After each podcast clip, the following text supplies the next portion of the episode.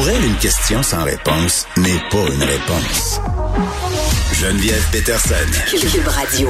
L'OMS qui confirme qu'il est possible de mettre fin cette année au pire de la pandémie, mais mais, parce qu'il y a toujours un mais, c'est comme les petits caractères en bas du contrat quand on s'achète une voiture, seulement si la communauté internationale s'attaque réellement à l'iniquité vaccinale. Puis ça, c'est un sujet qui est revenu souvent là, dans la conversation ces derniers temps.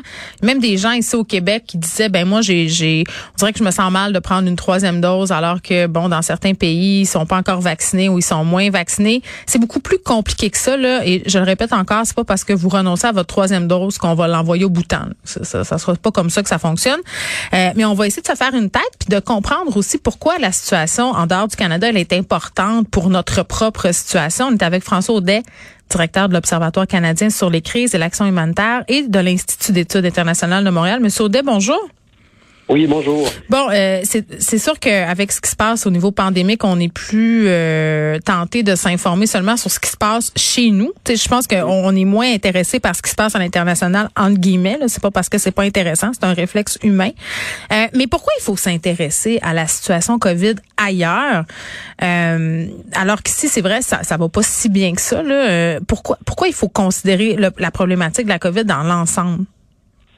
Euh, ben pour euh, faire très simple, euh, je vous dirais que dans un cas d'une pandémie où la menace est d'ordre biologique, euh, notre vulnérabilité, c'est euh, notre euh, dernier échelon le plus vulnérable.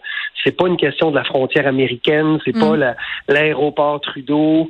l'échelon le plus vulnérable en santé publique mondiale, ben c'est les, les, les, petits villages reculés du nord de l'Afghanistan. On peut parler du Bhoutan.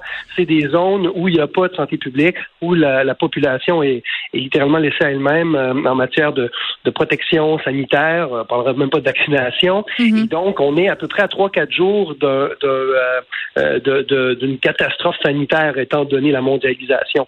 Donc, la, oui, évidemment, on, se protège ici mm. domestiquement, puis vous avez raison, je crois que la, nature politique du réalisme fait qu'on on veut protéger nos frontières, notre communauté, nos familles. on, est full égoïste en ce moment. C'est au plus fort la poche, puis on avait du monde qui se battait sur le tarmac pour avoir des pays. Je parle pour avoir des doses de vaccins.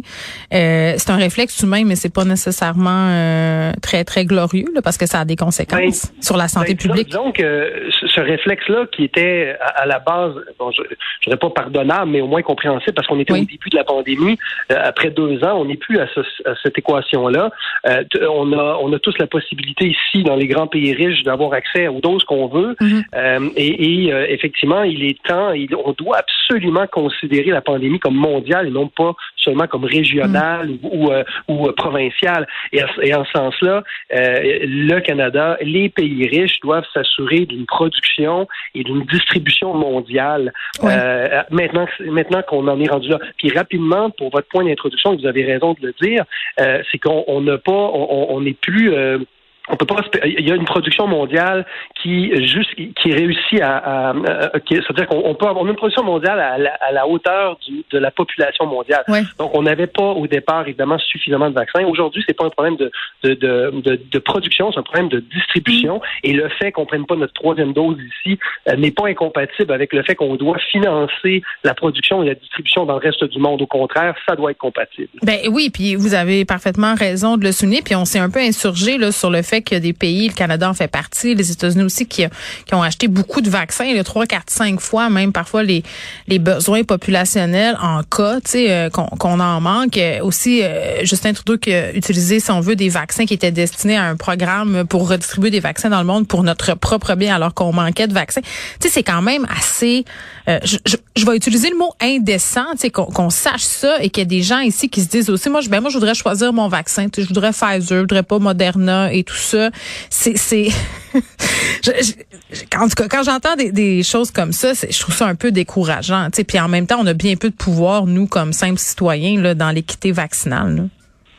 Ben oui, non. Euh, déjà, on fait cette entrevue, vous et moi. Oui. Euh, je crois que ça, va, ça va venir avec la pression politique euh, et aussi ça va venir avec le fait que euh, on est, je dirais, non seulement sensibilisé, mais il faut absolument que tout le monde comprenne que tant que la vaccination n'est pas mondiale, on non, est ça tous sortira pas là. On a tous vu, exactement. Mm. Alors, ceux qui disent, oui, on a un beau six mois devant nous, bon, c'est correct, on va peut-être passer un bel été. Euh, je vous dis pas qu'il y a personne qui a de boule de cristal, encore une fois, mais c'est certain que ça ne met pas fin à la pandémie. Euh, il y a d'autres variants possibles. Et si on veut effectivement contrôler, ne serait-ce que ce virus-là de manière adéquate, ça passe par mm. ce qu'on appelle donc l'équité euh, vaccinale et une production qui, est, qui, est, qui est délocalisée et que ce soit pas de la charité. Donc, c'est pas au Canada à faire des dons de vaccins. Il faut leur donner les moyens d'en fabriquer, c'est ce que vous dites, M. Audet? Ah, tout à fait. Il faut que l'Afrique puisse produire ses propres vaccins. Mm. Euh, et, et, évidemment, c'est pas tous les pays africains qui ont la capacité, mais l'Afrique, oui, peut le faire très certainement. En fait, elle a déjà cette capacité-là. Il mm. faut, l'aider. Il faut que les, fameuses recettes soient libéralisées, donc on puisse s'assurer qu'il n'y ait pas de, de, de, protectionnisme sur les, euh, euh, les, les droits de les droits de la production des vaccins, pour l'instant, c'est les grandes pharmaceutiques qui l'ont. Donc, il faut absolument qu'on puisse libérer tout ça, euh, que, et notamment l'Afrique particulièrement, parce qu'aujourd'hui, quand on regarde la, la, grande planète vaccin, mm. euh, à peu près 55% de la population mondiale euh, est adéquatement vaccinée selon nos termes à nous, mm. mais le 45% qui ne l'est pas est essentiellement, essentiellement presque tout en Afrique. Alors, c'est là, là que l'enjeu se passe beaucoup et dans quelques pays sud-est asiatiques. Bon, euh, on parlait de la difficulté d'organiser une distribution et une campagne vaccinale dans, certains de ces pays-là. Plusieurs experts qui disent aussi euh, qu'il y a une question de culture, parce qu'il faut agir en amont euh, sur la question de la distribution, mais sur la façon dont les vaccins sont perçus par certaines communautés aussi peut-être. Ben, tout à fait. Et c'est, c'est le euh, bon là, il n'y a pas de solution facile. Euh, une grande partie de cette résistance-là, bon, oui, elle est là d'ordre logistique, financière, euh, technologique, mais il y a beaucoup de populations, notamment dans des, certains pays d'Afrique, dans les pays des Antilles aussi, qui ont, dans la région des Antilles, pardon, qui ont été littéralement utilisées oui, comme cobayes. À certains moments de l'histoire comme cobayes, notamment par des grandes compagnies qu'on connaît. Et ça, c'est mm-hmm. documenté. Là, il n'y a pas de, il y a, c'est, c'est très, On n'est pas dans le complot ici là. Absolument pas, au contraire, parce que c'est beaucoup plus facile pour une compagnie pharmaceutique de pouvoir contourner, voire d'ignorer euh, des, euh, des contrôles éthiques, euh, des, des hein, donc d'autorisation d'utilisation, mm-hmm. par exemple, de, de, de bien de bien informer de manière adéquate la population sur les conséquences possibles des effets secondaires, comme des populations ici le, le, font. Alors ils le font beaucoup plus dans des populations où il y a très peu d'éducation, où la gouvernance n'est mm. pas là, et malheureusement plusieurs pays africains ont été ont été utilisés pour des fins euh, de, de de cobaye et ça a créé une cicatrice évidemment importante et ça a créé une perte de confiance aussi dans mm. euh, lorsque mm. des étrangers arrivent en disant il faut absolument que vous fassiez vacciner. C'est sûr qu'il y a, une méfiance importante. Et même cette part-là qui peut euh, qui peut arriver jusqu'ici là par le biais des, différentes vagues migratoires. Là, moi, je lisais certains commentateurs qui font partie des communautés noires, par exemple dans la région de Montréal, qui disaient à un moment donné, il faudra, si on veut s'intéresser à ce problème-là. Les, les, gens qui sont issus de l'immigration, qui ont des stigmas, qui ont peur, un, du gouvernement, deux, euh, de, de, par les raisons dont on vient de se parler, euh, des compagnies pharmaceutiques. Il faut, il, faut, il faut agir sous tous les fronts. Mais ça, c'est, ça, c'est pour euh, la question distribution, culture et tout ça. Mais qu'est-ce que les Nations unies peuvent faire aussi, M. Audet? Parce que là, ils sont supposés faciliter, si on veut, la distribution, une certaine coopération internationale. Comment ils, ils peuvent pousser certains pays, comme le nôtre, par exemple, à participer à cet effort-là? La Chine en fait un effort en ce moment, tu envoie des doses en Afrique.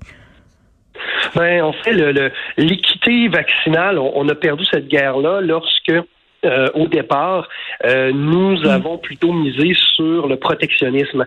Déjà, euh, déjà dans la dans les, je dirais dans la première phase de d'achat, la Chine, la Russie ont largement influencé une grande pays, plusieurs grandes pays, grandes régions du monde pauvres, avec des distributions de manière politique, mm. je dirais presque commerciale, avec des intérêts mercantiles, plutôt que d'y aller avec une approche clairement de de, de santé publique. Euh, et cette, euh, euh, cet enjeu-là de, je dirais, de monnayer les vaccins a un peu brisé l'idée de l'universalité vaccinale. Parce que l'équité vaccinale, c'est aussi l'universalité. Mais on n'avait pas parlé de ça, M. Audet, parce que c'est pas la première fois qu'on discute tous les deux. Là, au début de la pandémie, là, peut-être je suis mêlée, là, mais il n'y avait pas des questions justement que les pharmaceutiques travaillent ensemble, puis qu'on laisse tomber la question des brevets et tout ça, puis que là, ça soit une grande distribution gérée justement par les pays. Là, là c'est pas ça du tout qui se passe. Là. C'est impossible ben, que ça se passe comme ça.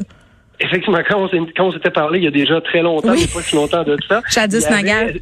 Exact. Il y avait cette, euh, cette ben, enfin, il y a toujours la, ce qu'on a fait référence à COVAX. Oui, exactement. Qui est l'initiative des Nations Unies, de l'Organisation mondiale de la santé, qui a comme mandat d'agir justement comme euh, un ministère de la santé mondiale, donc de, de, de, faire des deals directement avec des compagnies pharmaceutiques et de les distribuer en fonction de la vulnérabilité et non pas sur la pression politique ou dans, la, dans une idée de monétiser euh, euh, des échanges commerciaux à travers des dons de, de vaccins parfois périmés mm. ou qui conviennent pas à la population. et, et, dès que les grands puissance, incluant le Canada comme moyenne puissance derrière. On a euh, misé davantage sur notre protectionnisme. On a un peu abandonné cette initiative-là, qui mm. aujourd'hui, malheureusement, euh, est très boiteuse.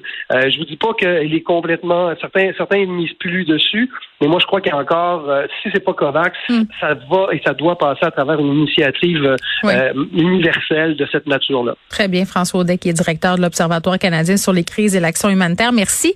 L'OMS, pardon, qui confirme qu'il est possible de mettre fin cette année au pire de la pandémie, mais mais seulement si tout le monde s'y met ensemble. Donc, si la communauté internationale s'attaque à cette question d'inéquité vaccinale.